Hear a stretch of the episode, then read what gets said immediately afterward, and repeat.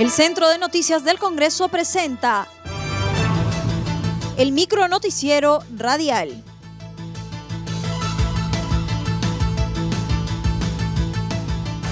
¿Cómo están amigos? Les saluda Rómulo Vargas. Hoy es martes 2 de marzo del 2021 y estas son las principales noticias del Congreso de la República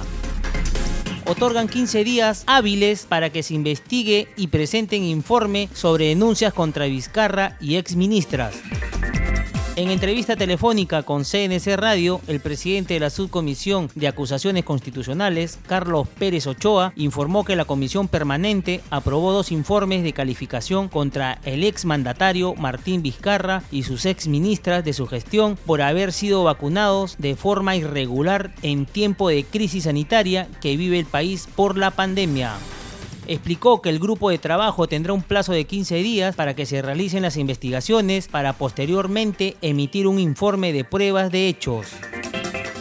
Finalmente ambos informes, así como eh, la acumulación y el plazo de 15 días, de acuerdo a lo previsto en el, en el artículo 89 del reglamento del Congreso, han sido aprobados. Y queda ahora que eh, desde la subcomisión designemos un congresista delegado y procedamos pues con eh, las investigaciones pertinentes, eh, con un informe de pertinencia de pruebas y determinación de hechos, y luego una audiencia donde eh, tanto la parte denunciante como el, él o los denunciados van a tener la oportunidad de ejercer su, su derecho y eh, posteriormente a eso, en un plazo de cinco días útiles, el congresista delegado tendrá que emitir su informe final, este ser debatido o sustentado y votado en el seno de la subcomisión para subirlo nuevamente a la comisión permanente.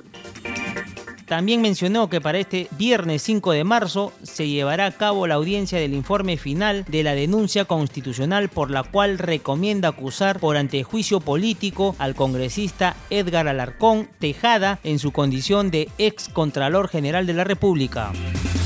Sustentarse, eh, debatirse y votarse el informe final de la denuncia constitucional 371. Presidenta de la Comisión Permanente y también presidenta del Congreso dio cuenta de la notificación válida que se había hecho al actual congresista Alarcón y ex Contralor General de la República. Sin embargo, él había presentado un documento cuestionando la validez de esta. en un estadio, luego de que ya la, la congresista delegada, Tocto, había hecho la presentación la sustentación de su informe final, eh, se recibió la comunicación eh, virtual del eh, congresista Alarcón que se encontraba en la plataforma y en la cual reiteró de que no, no se daba por notificado. Entonces la mesa directiva procedió en el acto a notificarlo y a darle fecha para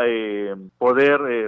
continuar con la audiencia en, en la comisión permanente y eso quedó establecido para el día viernes afirman que priorizan temas contra las personas más vulnerables.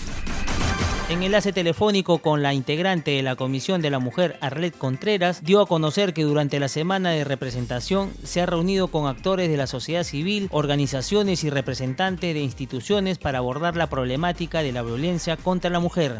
Indicó que su agenda priorizó los casos de maltrato a mujeres y niños, feminicidios y el incremento de la delincuencia en nuestro país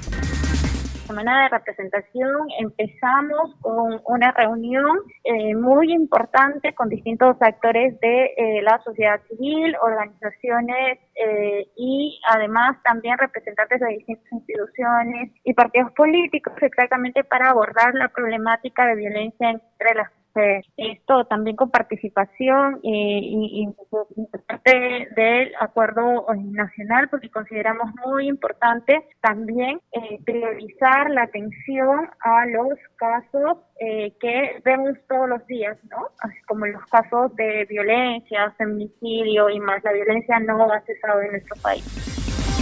Contreras anunció que en el Día de la Cero Discriminación manifestó que ha presentado un proyecto de ley a la Comisión de Cultura con el fin de combatir este flagelo social. Solicitó al presidente de este grupo de trabajo poner en agenda el dictamen para que posteriormente sea debatido en el Pleno del Congreso. Este proyecto de ley resulta sumamente importante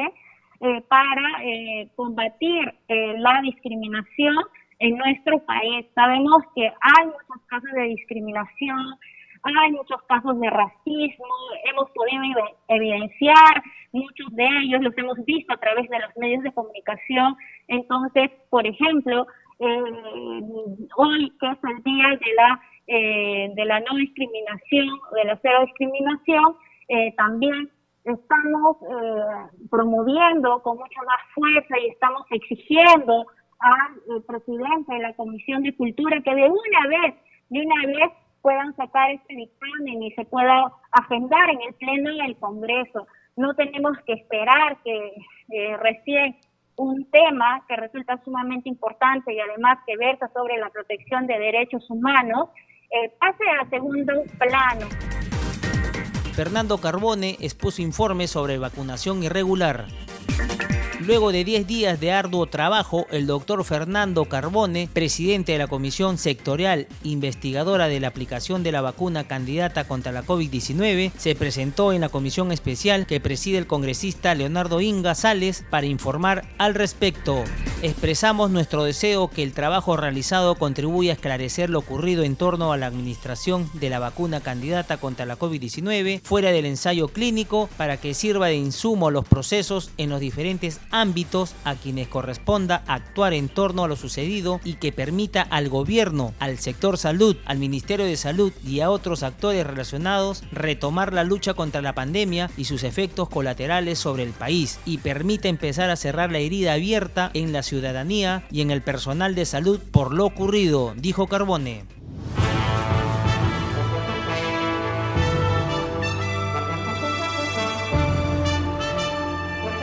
Hasta aquí el micro noticiero radial del Centro de Noticias del Congreso, una producción de la Oficina de Comunicaciones.